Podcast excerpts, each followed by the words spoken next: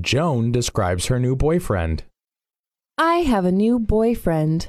Really? What does he look like? Well, he is tall. He is about 1.8 meters. Is he thin? No, not at all. He is very well built.